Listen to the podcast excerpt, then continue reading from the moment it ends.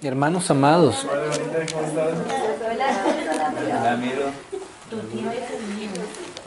con la ayuda del Señor hemos venido, digamos así, como haciendo una, una lectura así muy rápida, prácticamente tangencial, del libro del Eclesiastés, ¿no? libro del Eclesiastés. Y habíamos llegado hasta una parte, pero quería nuevamente como poner un versículo que nos ha servido del Evangelio de Juan. En el capítulo 13 de Juan, del Evangelio, capítulo 13 del Evangelio de Juan, en el versículo 7. Habíamos puesto este versículo así como que nos ayudaba a entender un poco, digámoslo así, el objetivo, digamos, la función, si pudiéramos más o menos decir, que vemos un poco o que hemos dado en esta lectura al libro del Eclesiastés. Entonces, el Evangelio de Juan en el capítulo 13 y en el versículo 7 dice así: Respondió Jesús y le dijo, mire esta respuesta del Señor, lo que yo hago podríamos complementar lo que yo hago ahora, tú no lo comprendes ahora, ¿cierto? O sea que hay, un, hay una obra del Señor, ¿cierto? En el momento, ¿cierto? Siempre el Señor está haciendo algo. Pero el Señor le decía a Pedro, mira Pedro, lo que yo hago ahora, tú no lo comprendes ahora. ¿Qué quiere decir esto, hermano? Que no todo lo que sucede en nuestra vida y no todo lo que el Señor trabaja en nuestra vida lo vamos a entender en el momento en el que Él lo está haciendo, ¿cierto? Esa es una manera como el Señor actúa, como el Señor obra, ¿cierto?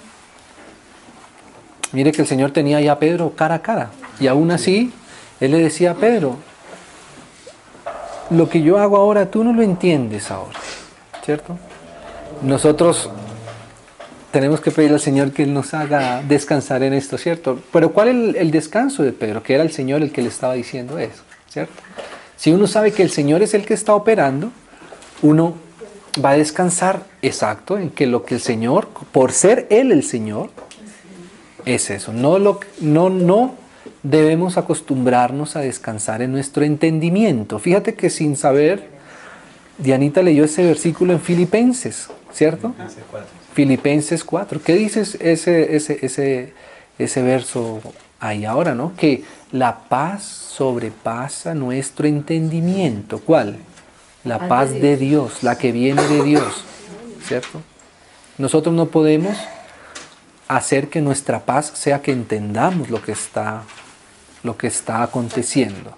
La paz sigue siendo el Señor. O sea, tenemos que decir, Señor, aunque yo no entiendo lo que tú estás haciendo ahora conmigo, lo estás haciendo tú y eso es lo que me ayuda, eso es lo que me, me, ayuda. Entonces hay como ese primer momento, el ahora. Lo que yo hago ahora, tú no lo comprendes ahora, pero la siguiente frase es la frase para la madurez. ¿Cuál? Más lo entenderás después. ¿Sí ves? Más lo entenderás después gracias al Señor. O sea que nuestra vida en el Señor, cuando vamos madurando en el Señor, la madurez en el Señor significa que vamos comprendiendo no lo que está pasando ahora, sino lo que pasó anteriormente, porque el Señor hizo algo. Ah, ahí vamos madurando. Entonces, el libro del Eclesiastés nos habla del momento de cuando ya entendemos lo que el Señor hizo. El libro del Eclesiastés fue un libro de la experiencia de Salomón, que particularmente para ese libro él usó este nombre, el edificador. Ese quiere decir e, e, eclesiastés, viene de eclesia, de, digamos de eclesía, ¿cierto? De edificación. Recordemos que Salomón edificó en cuanto a lo visible el templo de Salomón. Pero ese proceso interior de edificación en su corazón y en interior en su vida fue el libro del eclesiastés. Su obra externa está en, el libro de los reyes pero la obra interna de Salomón está en el libro del Eclesiastés. Ahí es donde Salomón eh, escribe, hay una frase en el libro de Eclesiastés que dice, he entendido que lo que Dios hace será perpetuo. ¿cierto? Ya cuando, por la experiencia, hay cosas que nosotros a veces queremos entender con nuestra mente, está bien, es adquirir sabiduría también por medio de lo que aprendemos, pero solo la experiencia, hermanos, solo la experiencia, solo el vivir, solo el experimentar en, en, nuestra vida. Y eso necesariamente implica un caminar con el Señor, implican años, ¿cierto? Implican años de trabajar el Señor en nuestros corazones. Eso es lo que el Señor realmente un día nos va a alumbrar. Como decía Job, yo hablaba lo que no entendía, ¿cierto? No es que lo que hablaba Job era falso, ni era mentira, ni era malo. No, era verdadero, muy bonito, espectacular los discursos de, Salomón, de, de, Job, ¿cierto? Pero un día él entendió que lo que él mismo hablaba no lo entendía, ¿cierto? Y eso uno cuando lo entiende, cuando uno ya ha pasado a, un, a una experiencia con el Señor de mayor madurez, de más años. Voy a leer otro verso en donde el Señor prácticamente le dice lo mismo a Pedro para que nosotros nos demos cuenta que ese es el operar del Señor en nuestra vida, hermanos, ¿cierto? Mire, dice así. Mm, a ver, eh, Juan, ahí más adelante en el capítulo 21.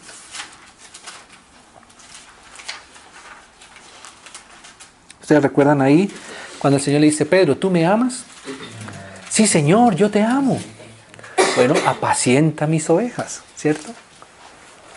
Apacienta. O sea que el, amor del Señor se va a experimentar por el amor que tengamos hacia nuestros hermanos, ¿cierto? A sus ovejitas, ¿cierto? Apacentar a nuestros hermanos, ¿cierto? Eso es madurez. Entonces, mira ahí en ese contexto, en el capítulo 21, versículo 18, mira, ¿qué dice? Dice así. Está hablando el Señor Jesús y le está hablando a Pedro. Dice, desierto, desierto. Cuando es desierto, desierto, es porque si deja un solo desierto, de pronto uno podría contraargumentar, ¿cierto? Como si el Señor tuviera que insistirnos, ¿cierto? Mira, él, no, él es Dios, Él solamente necesitaría haber dicho un solo desierto. Es más, Él ni siquiera necesita anticipar esta afirmación que es cierto. Todo lo que el Señor dice de antemano es cierto. Pero ¿por qué Él tiene que insistir? por nosotros, ¿cierto? Porque a veces el Señor, como le pasaba a Pedro allá en ese pasaje que leíamos, Señor, tú vas a hacer esto, Pedro, lo que tú haces, lo que yo hago ahora no lo entiendes ahora, lo, no, lo que yo hago no lo entiendes ahora, lo vas a entender después. Pero él, si usted sigue leyendo el pasaje, él seguía insistiendo, tratando de entender en ese momento lo que el Señor le había dicho que él en ese momento no lo iba a entender. Él seguía insistiendo, no Señor, pero entonces y si le hago por aquí, se... Pedro, es que no lo vas a entender. Ah, bueno Señor, entonces le doy la vuelta por aquí, entonces me le meto por allá, entonces insisto por otro. Pedro, igual no lo vas a entender. No se trata de insistir ni de buscarle, como decíamos, la vuelta al, asunto, es simplemente descansar en el Señor. Entonces dice así, de cierto, de cierto, te digo, a Pedro y a, mí y a todos, ¿no?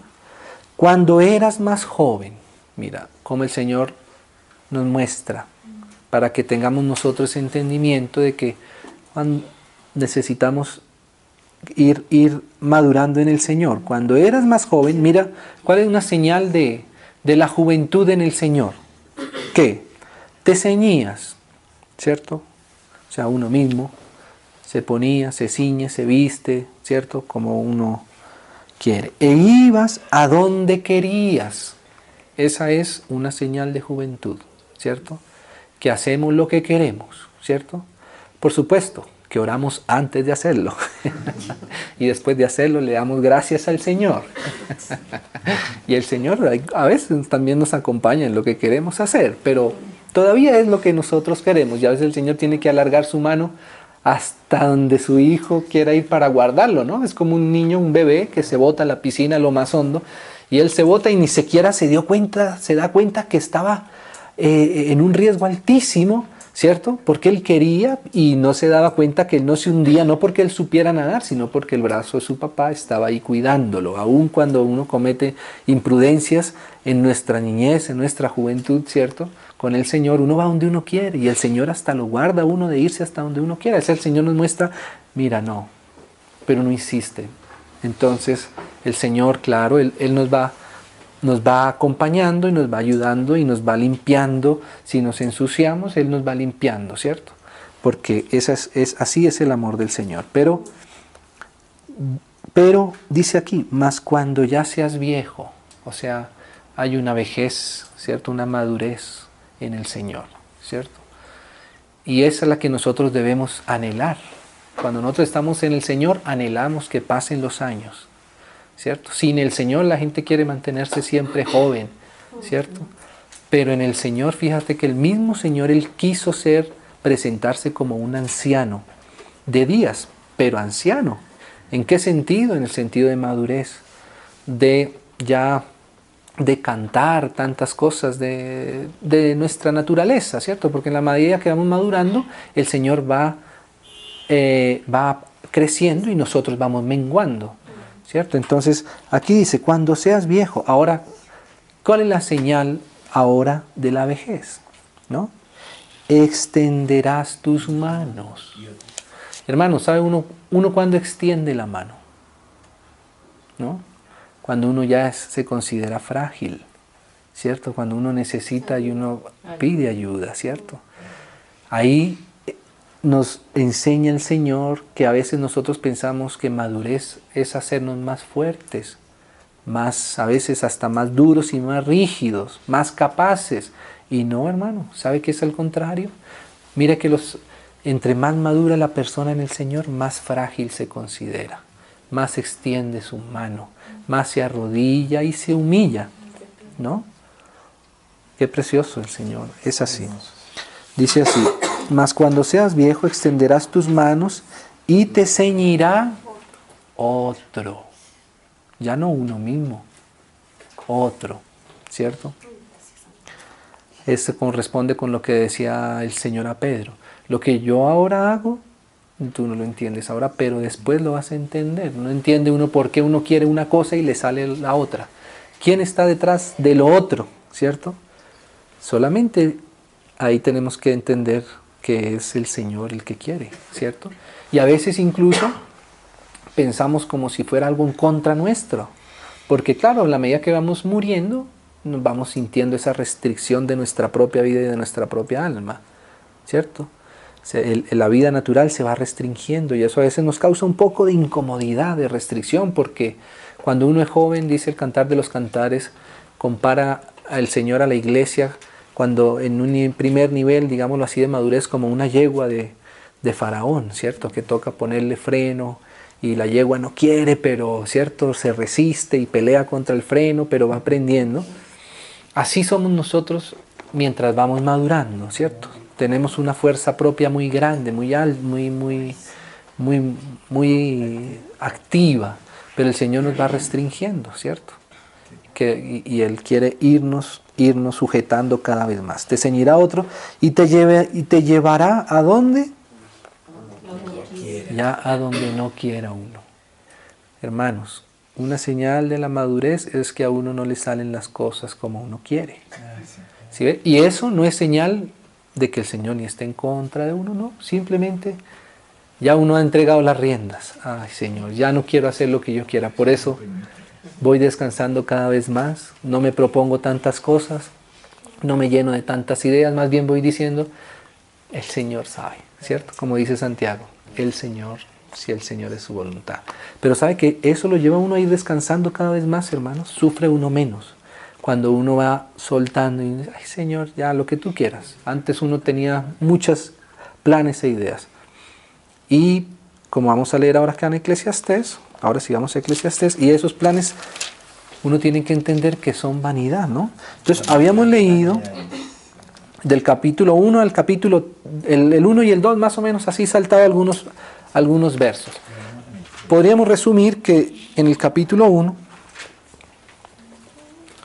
¿Qué experimentó Salomón para escribir el 1 y el 2? Él se dio cuenta que todo en la vida era vanidad de vanidades.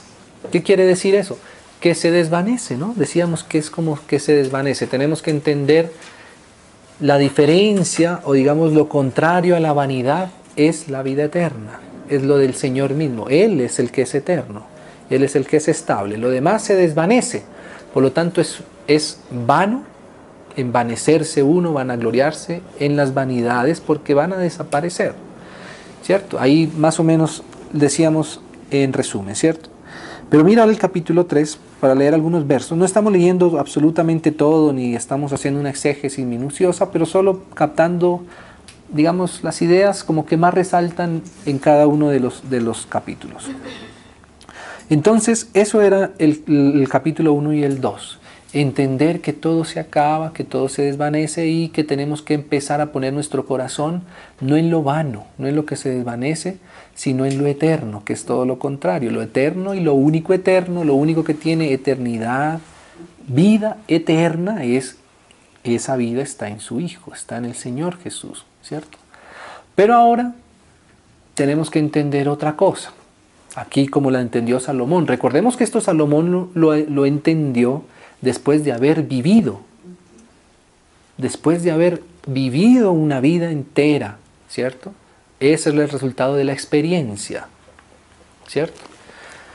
Entonces el capítulo 3 va a tocar otro aspecto. Había, pasado ya él entendiendo, oye, todo se desvanece. Todo se acaba, todo se desvanece, ¿cierto? Eso entendió Salomón. ¿no? Lo que piensa uno que va a durar para siempre, todo se desvanece. Pero ahora hay otra cosa que él también entiende. Y es esto que dice aquí, todo tiene su tiempo. O sea, ese es como el contrapeso a entender que todo se desvanece. Ahora él dice, bueno, si todo se desvanece, ¿cierto? Pero ¿qué vamos a hacer? Ahí él empezó a ver que en todo caso lo que se vive es el tiempo que el Señor le ha dado. O sea, lo que, cuando nosotros empezamos a salir de lo vano, de lo que se desvanece, tenemos vamos a tener una, un entendimiento mejor de la eternidad, de que ya nosotros estamos para la vida eterna y que nuestra intención, lo que debe haber en nuestro corazón, es algo que tiene que ver cada vez más con la eternidad, ¿cierto? Y si nuestro corazón cede hasta allá, ¿sabe qué pasa entonces? Que vamos a entender que lo que vivimos hoy, como ya está en función de la eternidad, ¿cierto? Hace parte ya de ese propósito que Dios tiene para esa eternidad, ¿cierto? O sea, llevar a apreciar el hoy, el ahora. Eso es lo que entendió Salomón. Mira, vamos a leer primero este verso aquí, el 3.11. Mira lo que dice el 3.11 de Eclesiastés. Mira, todo. Me llama la atención esa palabra, todo. ¿Qué es todo? Todo es que nada está excluido, todo es absolutamente todo. Uno podría decir, todo, sí, todo. ¿Qué? Lo hizo, todo, todo lo hizo hermoso en su tiempo. Qué precioso, ¿cierto? Todo lo que el Señor hace ahora, en su tiempo, es hermoso, ¿cierto? Si pudiéramos eh, llevar este verso un poco a lo que le decíamos ahora de Pedro, ¿cierto?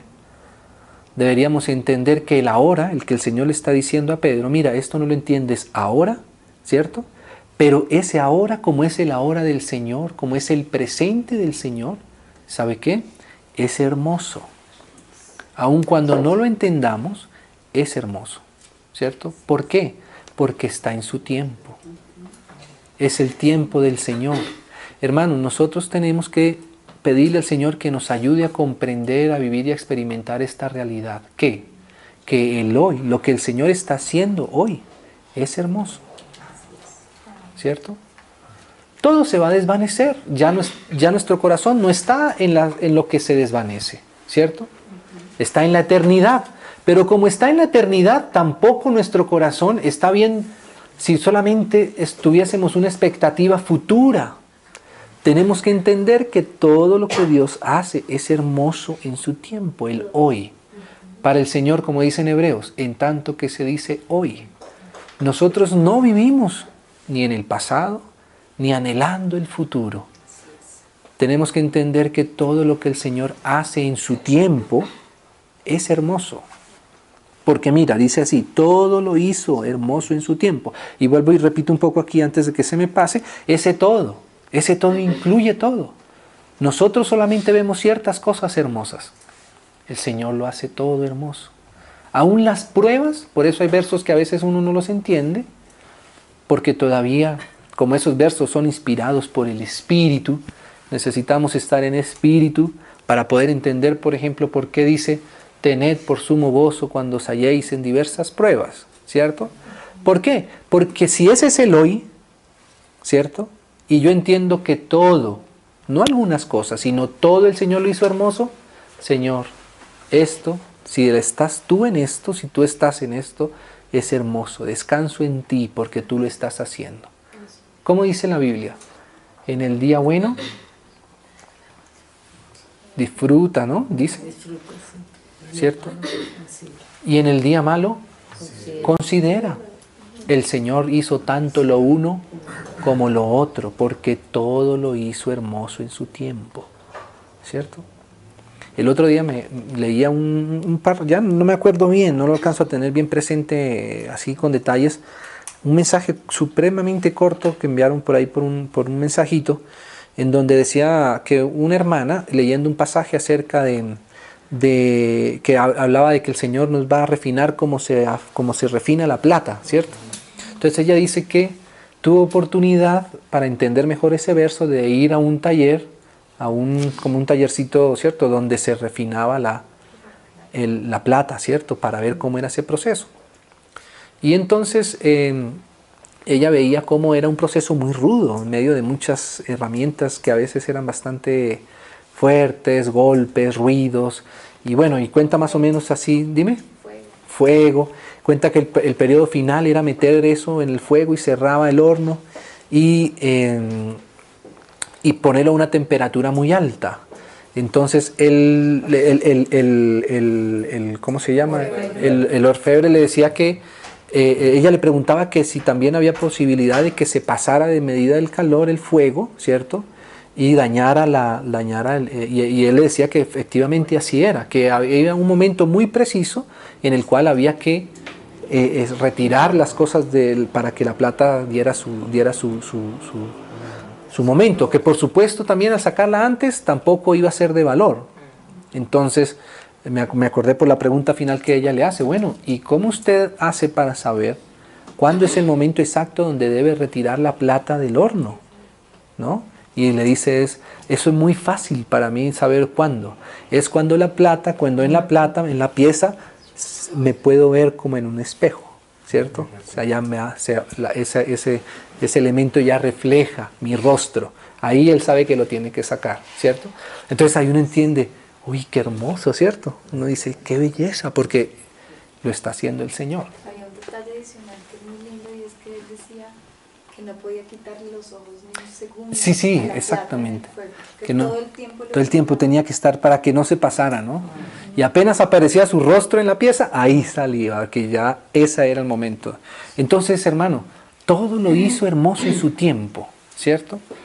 Que no estemos nuestro corazón siempre divagando. Como dice la Biblia, no digas que todo tiempo pasado fue mejor, porque eso es una necedad, ¿cierto? A veces uno dice, ay, no hubiera yo hecho esto, no me hubiera ido, me hubiera quedado, hubiéramos no sé qué. No, ¿cierto? No, no, no. No estamos en el pasado. Y tampoco tenemos que vivir todo el tiempo con la ansiedad del futuro, de la necesidad. pero ¿y si mañana? ¿Pero será que sí se va a dar esto? ¿Pero será que se va a demorar más? Pero no, ¿cierto? Descansar en que el hoy es hermoso porque hoy está el Señor. El Señor dijo, yo estaré con vosotros todos los días. Él no dijo mañana.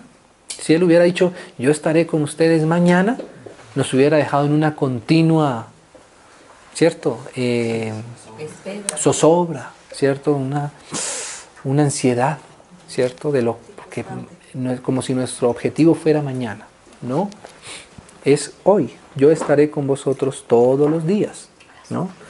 Exactamente. Entonces dice, todo lo hizo hermoso en su tiempo, y esta, mira, y ha puesto eternidad en el corazón de ellos. O sea, que mira lo que el Señor está diciendo. El hoy, el momento, lo que el Señor hace hoy es hermoso, ¿cierto? Y Él ha puesto eternidad en nuestros corazones. O sea que nuestro corazón, debe estar entendiendo todo desde la óptica de la eternidad. Todo tiene su tiempo, todo pasa, ¿cierto? Lo que estamos viviendo, eso es lo que el Señor tiene que hacer con nosotros hoy. Es exactamente lo que el Señor tiene que hacer. Y lo que el Señor tiene que hacer con nosotros hoy es hermoso porque es humano, ¿cierto? Es humano en, en nuestras vidas, es humano trabajándonos y Él hace todo hermoso en su tiempo, ¿cierto? Ahora, eso que Él hace hoy, el objetivo del Señor es que nuestro corazón tenga entendimiento de la eternidad, ¿cierto? Como dice aquí, y ha puesto eternidad en el corazón de ellos, y mira lo que dice, sin que alcance el hombre a entender la obra que ha hecho Dios desde el principio hasta el fin. El que sabe cuál va a ser el producto final es el Señor, ¿cierto? Él es el que le dio comienzo a esto, hermanos. Él es el que permitió que existiéramos. Él fue el que dijo sea. El que, el que comenzó la buena obra es fiel también para terminarla, ¿cierto? Entonces, ¿cómo no vamos a empezar a descansar en el hoy si entendemos que el que nos está amasando es el Señor, ¿cierto? Él es el panadero, Él sabe cuándo nos tiene que amasar, cuándo nos tiene que poner eh, las esencias, cuándo nos tiene, cuánto levadura hace falta, cuánto no se puede, ¿cierto? Ese es el hoy. ¿Qué, debe ser para nosotros la alegría? Que es el Señor, está haciendo algo para la eternidad. Hermano, lo que el Señor, lo que pasa hoy en nuestra vida, no va a ser eterno, eso tiene su tiempo, va a pasar. Pero eso que sucede hoy es hermoso porque el Señor está haciendo hoy algo para la eternidad. Con toda situación, con todo, porque todo lo hizo hermoso. ¿Cierto? Qué lindo esto. No, no cualquier cosa ha hecho el Señor, todo. ¿Cierto? Entonces, dice ahora sí ahí en el capítulo 3, porque desde esa óptica es que uno puede ver también el, capítulo 3, el versículo 1. Entonces, Ahora mira esto. Todo tiene su tiempo. ¿Qué quiere decir también ese todo? ¿no? Esas palabras. A veces nosotros pensamos que no, que hay cosas que uno va a tener siempre. Pero no, hermano, todo tiene su tiempo. Y todo es hermoso mientras que. Mientras dura. ¿Y quién le da la duración? El Señor. Porque lo que Él está haciendo no es para desechar, ¿me hago entender? Porque Él tiene una obra eterna. Así que todo lo que hace, aunque dure un tiempo, sea bueno o sea malo, desde nuestra óptica, sea difícil o sea de alegría, sea de tristeza, de alegría o lo que sea, ¿cierto? Es algo que el Señor hace para un objetivo final mayor, ¿cierto? En eso tenemos nosotros que ir descansando. Entonces mira, mira la experiencia, lo que dice, hermanos. Aquí estamos leyendo de un hombre que conoció por la experiencia. Es como un abuelito en nosotros, un hermano pero ya mayor. Ese es Salomón para nosotros. Es como Pedro hablándonos, pero ya no desde cuando era joven, sino desde cuando era viejo. ¿Cierto? Probablemente Pedro en ese momento que el Señor le decía, no, pero que otro me lleve donde yo no quiera. No creo, ¿no? Bueno, pero vamos a ver, ¿cierto? Si estuviéramos ya con el apóstol Pedro de viejito y le preguntáramos cómo, ah, eh, me acuerdo una ocasión también donde los hermanos eh, jóvenes le preguntaban a un hermano ya mayor, ya viejito, viejito, ¿no? Le preguntaban de su experiencia. Entonces, así mismo nosotros imaginémonos como si le pudiéramos preguntar al apóstol Pedro de la experiencia. Bueno, mi, eh, mi hermano, ¿y Cuéntanos ya tú lleno de años de experiencia, de sabiduría en el Señor, ¿cierto? Yo creo que Pedro, además porque lo vimos, y además porque lo dice ahí, más adelante no lo leímos, pero él dice ahí, él nos tendría que confirmar, hermano, ¿sabe qué? Sí, me llevó otro a donde yo no quería. Esa es la experiencia en el Señor, ¿cierto? Extendí mis manos al Señor y Él me llevó a donde yo no quería, ¿cierto? pero ese era el lugar más hermoso, sino que uno no cree, uno no quiere porque uno no, no entiende, pero el Señor nos va haciendo entender. Dice ahí, y él hablaba de qué muerte iba a glorificar el Señor, o sea, Pedro al Señor. Entonces dice así, todo tiene su tiempo, entonces todo hay que disfrutarlo, porque todo es del Señor, todo hay que valorarlo, todo hay que, que apreciarlo, ¿no? Y todo lo que quiere, todo lo que se quiere, debajo del sol tiene su hora. Todo lo que se quiere, todo lo que amamos, todo lo que queremos, lo que anhelamos, todo tiene su momento, tiene su hora, ¿cierto? No es la hora la que nosotros queremos, es lo que el Señor ha determinado para cada cosa en su hora y en su momento. ¿Cuánto nosotros a veces sufrimos solamente porque no es en nuestro tiempo, ¿cierto? Entonces tenemos que pedirle al Señor, Señor, haz realidad esto, que, yo, que, que el que vaya tomando el tiempo, el descanso del tiempo, de cuándo ocurren las cosas, cuánto duran las cosas, seas tú. ¿Cierto? Y ya entendí que todo es vanidad de vanidades, todo se va a desvanecer.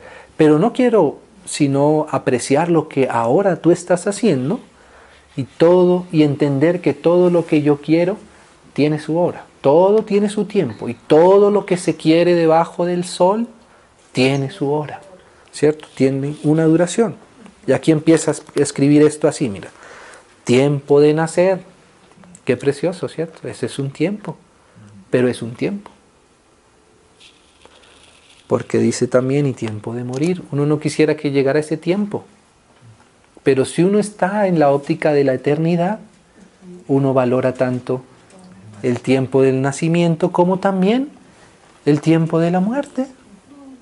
En este mismo libro Salomón dice, él se dio cuenta, que era mejor estar en la casa del luto que en la casa de la fiesta. ¿Por qué? Dice Salomón, porque aquello, sea, la muerte es el fin del hombre. O sea, es, tenemos que entender, hermanos, no nos apeguemos demasiado a nuestra vida, ni siquiera aquí en la tierra. Tenemos tiempo de nacer, qué bendición, qué alegría, ¿cierto? pero tenemos también que saber y descansar que habrá un momento que llega el tiempo de morir, de descansar. Para nosotros sería terrible, ¿cierto? Hablar de tiempo de morir si no comprendiéramos la vida eterna que ya tenemos en nosotros, ¿cierto? Y eso fue lo que pasó a Salomón, ¿cierto? Salomón se dio cuenta, venga, pero si todos, todo se desvanece, ¿cierto? Hay tiempo también de morir. Tenemos que ir acostumbrándonos a esa idea, ¿no? ¿Sí o no? ¿No será una necedad pensar que nunca vamos a, que no va a haber tiempo de morir? Eso es lo que quiere hacer el mundo, ¿no? Los Rockefeller, nueve trasplantes de corazón para renovar su corazón porque el hombre no quiere morir, ¿cierto? Pero ¿qué decía el apóstol Pablo? Dice, para mí el vivir es Cristo y el morir es ganancia. Hermano, ¿será que esa frase de Pedro era solo poética o será que era una realidad para, para Pablo? ¿Cierto? Yo creo que era una realidad. ¿Cierto? Qué descanso, hermanos. A ver, Señor, como cantamos, si me llamara hoy mi Dios a su presencia. ¿Qué dice? Confiado iré, ¿cierto? Porque entendemos la eternidad. Cuando una persona no tiene eternidad en su corazón, ¿cierto? entonces no va a poder disfrutar nunca su tiempo, ni el tiempo de nacer, ni el tiempo de morir. Tenemos que entender eso, ¿cierto? Como dice también eh, Tesalonicenses, ¿no? Dice que nosotros, claro, nos entristecemos cuando parten a la presencia del Señor algunos de nuestros hermanos, pero nos entristecemos, pero no como los gentiles, no como el mundo. ¿Por qué? porque nosotros sabemos que hay tiempo de nacer y tiempo de morir y que todo el Señor lo hizo hermoso en su tiempo. O sea que hermanos, si llega el tiempo para nosotros de partir, será hermoso, porque todo lo hizo hermoso en su tiempo. Es así, ¿cierto?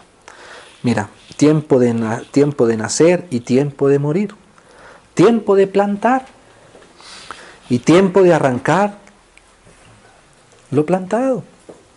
Hay ese tiempo. Tiempo de matar, dice, y tiempo de curar. tiempo de destruir, tiempo de edificar, ¿cierto?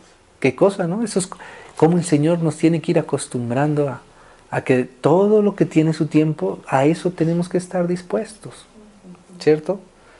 Nosotros quisiéramos eh, edificar todo el tiempo, en el sentido de todo el tiempo avanzar, todo el tiempo ganar, todo el tiempo ir desarrollando, avanzando, pero hay tiempo donde tiempo de destruir, ¿no?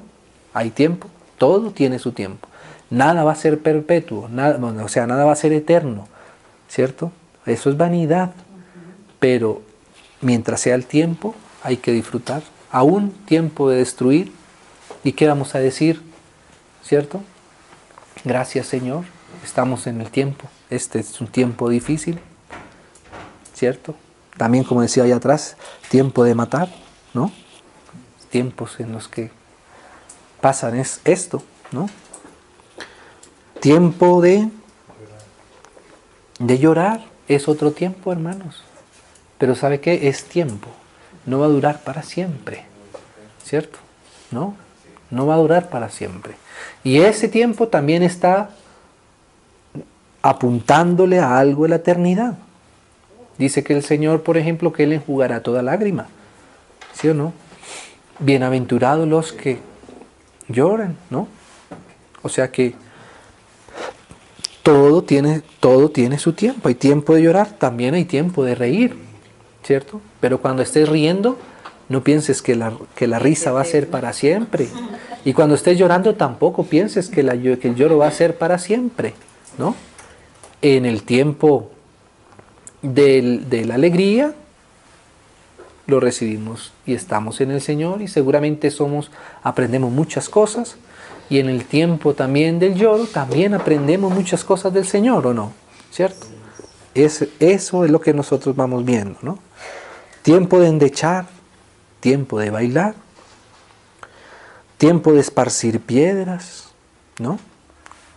Hay, hay algunos que son difíciles, tiempo de esparcir, pero no piense que va a ser siempre así, porque también hay tiempo de juntar piedras, ¿cierto? ¿Y quién es el que define qué cosa en qué tiempo? Solo el Señor. Mire que nos, uno podría pensar que el Señor siempre querrá juntar piedras, pero a veces el Señor ha tenido tiempo donde hay necesario esparcir piedras, ¿cierto? Si es, si, si es el Señor quien se revela a nosotros, pues cada tiempo será perfecto y hermoso. Y nuestro corazón no, es, no, no será nuestro objetivo siempre estar juntando piedras. No, nuestro objetivo sigue siendo la eternidad del Señor. Y mientras el Señor nos pone a juntar piedras, pues estamos juntando piedras y qué alegría, ¿cierto? Pero si el Señor mañana dice, mañana ya ahora desparramar lo, lo amontonado, bueno, Señor, tú eres el que sabes, tú eres el que tiene en tus manos los tiempos. Entonces ahora, hermanos, ahora a esparcir piedras. Bueno, qué alegría, ¿no? Porque si no uno dice, no, pero ¿cómo? Tres años juntando piedras, no, hay que seguir juntando piedras todo el tiempo. Y no, ¿cierto? Así somos nosotros. Necesitamos ir, porque esto nos va creando dependencia del Señor. Cada vez más. Tiempo de abrazar también. Y a veces también tiempo de abstenerse de abrazar. Tiempo de abstenerse también de abrazar, ¿cierto? Hay cosas que no podemos abrazar, que no podemos consentir. Hay cosas en las que la iglesia no puede congraciar. El Señor sabe y no podemos abrazar ciertas cosas, ¿cierto? Pero no quiere decir que no vamos a abrazar nunca más. ¿cierto? Porque tampoco,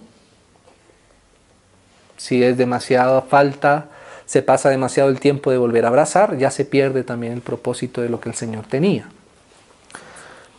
Entonces, tiempo de buscar también, ¿no? Y tiempo de perder también, hermanos, ¿qué cosa? Tiempo de perder. Porque en todo esto el Señor va haciendo su obra. Eso es lo que por eso leíamos el versículo antes, porque nos, como que nos, nos, permite entender un poco esto, ¿no? Porque dice tiempo, ¿no? Por ejemplo, acá dice tiempo de perder. Y, en el versículo 11 decía que a veces el hombre no entiende la obra que Dios está haciendo de principio a fin, pero Dios sí. Entonces en esa obra eterna a veces hay tiempo en donde necesitamos perder. ¿Para qué? Para entender la eternidad, para entender lo que es la eternidad, el corazón del Señor, el carácter del Señor. Al Señor le tocó perder también, Un tiempo de despojarse de su gloria, tiempo de, de, perder, tiempo de guardar, tiempo de desechar. No hay que guardar todo para siempre, apegarnos demasiado a las cosas. ¿no? A veces es necesario también desechar, no acumularnos de muchas cosas, ¿cierto? No solo, no solo cosas materiales en nuestros corazones. Hay momentos donde ya el Señor dice, ya descansa eso en tu corazón, ¿cierto? Ya, sí, fue una injusticia contra ti. ¿Y vas a dejar que esa injusticia que cometieron contra ti esté para siempre en tu corazón? ¿Vas a llegar al tribunal de Cristo con esa?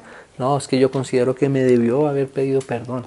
Me debió haber pedido perdón. Me debió haber pedido perdón. Sí te debió haber pedido perdón. ¿Cierto? Es cierto. Pero hay tiempo ya de desechar. Ya. No te pidieron perdón. Descansa y ya. ¿Cierto? Señor, ya. Que uno a veces se vuelve demasiado... Sí, o sea, hace uno, no entiende uno que todo tiene su tiempo. Bueno, Señor, yo guardé esto en mi corazón por tantos tiempos, pero ya. Descanso de esto. No me pidieron perdón, no me pagaron, no me devolvieron, no me recompensaron, no me restituyeron. Ya, sí, por un tiempo está bien, uno anhela, bueno, Señor, guardo esto en mi corazón. Pero si no se dio, hermano, ya. Todo tiene su tiempo. No dejemos nada guardado más allá del tiempo, ¿cierto? Del Señor. Y yo pienso que entre más rápido uno a veces pase por todas estas experiencias, porque hermanos, todas estas tenemos que vivirlas. Salomón entendió esto, él no está aquí escribiendo un, poema, yo creo que él se acordaba, ay sí, tiempo de perder, también me tocó perder, ¿cierto? Tiempo de guardar, ah sí, también había cosas, tiempo de guardar, tiempo de perder, ¿no? De desechar, tiempo, mira este otro tiempo, de romper, tiempo de romper tiempo de coser, ¿no? Porque también debe haber tiempo de coser, hermanos, de remendar, de reparar. Fíjese que el templo, recuerden mis hermanos, el templo que hizo Salomón, después ya los, los sacerdotes, cuando el templo, por ejemplo, tenía una grieta en una pared o algo, ¿cierto? Se rajaba. Esas, esas rajaduras, el mantenimiento de la casa de Dios, que es como decir el mantenimiento de la iglesia, por las, los vientos, por las pruebas y todo. A veces hay fisuras, ¿cierto? Pablo dice que es necesario que entre nosotros hayan disensiones, que hablan como de esa separación en el templo. Pero ¿sabe qué hacía con esas, qué había que hacer con esas rajaduras, como con esas divisiones que a veces se pasaban? Había que repararlas. ¿Y cómo se reparaba? Con oro. Había que rellenarlas de oro, las heridas las separaciones, ¿cierto? Y sí es cierto que a veces el Señor habla de separaciones incluso a manera de disciplina. Con el tal ni aún comáis, dice por ejemplo la Biblia. ¿Cierto? Eso dijo, dijo Pablo en la primera de Corintios. En la segunda de Corintios, ¿qué dijo Pablo? No restaurenle ya para que no vaya a ser consumido de mucha tristeza. ¿Sí me voy a entender? Entonces también hay tiempo de coser. Y para eso nuestro corazón también tiene que disponerse. A veces uno quiere, uy, no, este ya no lo quiero volver a ver nunca más y que no vuelva y que no entre y que, les, y que el Señor lo discipline y que el Señor le. No, hermanos, así no es. Nuestra oración debe ser al contrario. Debe ser, Señor, remienda esto, repara esto, perdónalo, ten misericordia, que pueda ver tu luz, ¿cierto? Y aún en la disciplina, sea tu misericordia, Señor, oro por mi hermano para que se reparen todas las cosas. ¿Cierto? Porque hay tiempo de coser también. Hay tiempo también de coser, ¿cierto? Como dice, como dice Pablo, dice, considerándote tú mismo, no sea que tú también seas tentado. Por eso hay tiempo de coser también, ¿no? Tiempo de romper, tiempo de coser. Ah, tiempo de callar también tenemos que aprender también a veces a callar, como el Señor. Callar. Y uno aprende cuál es ese tiempo. A veces uno invierte los tiempos. Cuando hay que callar, uno se explaya. ¿Cierto? Y cuando hay que hablar, uy, no, me da pena. ¿Qué dirán? ¿Cierto? Pero mire, tiempo de callar. Como cuando el Señor, ¿se acuerdan Pilato? Le dice el Pilato al Señor, bueno, ¿y qué es la verdad? ¿Y qué dijo el Señor? Nada, ya se cayó. Él ya sabía que ya era tiempo de callar. Qué tremendo. A Herodes, a mí no me hablas, que tengo potestad para soltarte y, para mandarte matar. ¿Qué dijo el Señor? ¿Cierto? El que, el que tiene autoridad, eh, hay uno que tiene mayor autoridad que, que tú, ¿no? Entonces saber callar, hermanos, eso es algo que hay que entender también, también tiempo de callar, por supuesto también, y tiempo de hablar. ¿Tiempo de qué? De amar. Y tiempo de aborrecer. Tiempo de guerra, ¿no? En todo sentido, en todo aspecto. Y también tiempo de paz, ¿no? Entonces mira y dice, ¿qué provecho tiene el que trabaja de aquello con que se afana? O sea, no, no, no, no, no tenemos que estar en ese afán, sino descansar. Todo tiene su tiempo, ¿cierto? Todo trabajo hoy, con las fuerzas de hoy, con la alegría de hoy, con las circunstancias de hoy, en eso descanso. Y lo demás es lo que el Señor hace, ¿no? Entonces, hermanos, bueno, digamos que podemos dejar hasta ahí por hoy. Eh, leamos el 14 ahí como de conclusión. Dice, he entendido, he entendido, dice el versículo 14. Ah, he entendido, ¿no? Esto ya es experiencia. Esto era como cuando Pedro decía, sí, ahora sí ya entiendo lo que tú ese día no podía entender, Señor, ahora sí ya entiendo, ¿cierto? Ya eso es experiencia, ya eso es caminar. Eso no es solamente academia. La academia está bien, por supuesto. La enseñanza, digamos, a través de los textos está bien, ¿cierto? Pero la experiencia en el Señor es lo que es realmente la maduración. Madurez no es entender las cosas intelectualmente, ni académicamente, ni siquiera repetirlas, como ya hemos dicho en el caso de Job, ¿cierto? Es vivir, es experimentar en el Señor he entendido que todo lo que Dios hace, ya eso es precioso, entender que Dios es el que hace, eso ya es precioso, ¿cierto? Eso es lo, más precioso. Será perpetuo. Sobre aquello, hermano, no se añadirá, ¿cierto? Porque lo que hace Dios es perfecto, hermoso en su tiempo. ¿cierto? Es perfecto. Ni de ello se disminuirá, entonces también descansamos. Es lo que el Señor, la medida que el Señor le da a cada cosa es la medida perfecta. ¿Y cuál es esa medida perfecta? La que tenemos hoy. La que el Señor nos da. El tiempo perfecto, la cantidad perfecta, la duración perfecta. Y lo hace Dios, dice el versículo. Y lo hace Dios. No pensemos que somos simplemente una consecuencia de las cosas, ni de las circunstancias, ni de las situaciones. Es más, a medida que van pasando los años, ni siquiera nosotros somos los que vamos decidiendo nuestro camino. Es el Señor el que nos está llevando a donde no queremos. ¿Cierto? Entonces por eso dice así, y lo hace Dios, no piense que somos nosotros. ¿Cierto? No. Y lo hace Dios. ¿Para qué? Para que delante de Él teman los hombres, ¿cierto? Ese es el temor que nosotros debemos ir aprendiendo del Señor. O sea, todo está en su mano, todo es lo de Él, ¿cierto? Solo que a veces necesitamos irle dando realidad a eso hoy, ¿cierto? A lo de hoy, ¿cierto? Ah, yo quisiera renunciar, irme a evangelizar las naciones y todo, cómo sería bonito, pero ¿Sabe cuál es la obra que tiene el Señor para ti hoy? Que te levantes, madrugues, vayas a la oficina, hagas tu trabajo lo mejor que pueda. Y eso es lo que hoy es para ti bien, perfecto y estable, ¿cierto? Si no, nos vamos a vivir cosas en la ilusión, ¿cierto? Y a veces el Señor nos concede, como le concede a Pedro, ciñete, vete donde quieras, Pedro. Y cuando uno llega allá donde uno quiere estar, ahí uno se da cuenta, ay Señor, yo que vine aquí a esto, no entiendo, me siento como en el lugar equivocado, ¿cierto? No, no importa, vamos a devolvernos, pero ya fuimos y ya nos dimos cuenta que, que no era por ahí, que esperáramos al Señor, que Él nos iba dando la pauta en cada cosa aquello que para que teman los hombres, aquello que fue ya es, porque eso el Señor lo tiene determinado ya. Y lo que y lo que ha de ser fue ya. Y Dios restaura lo que pasó.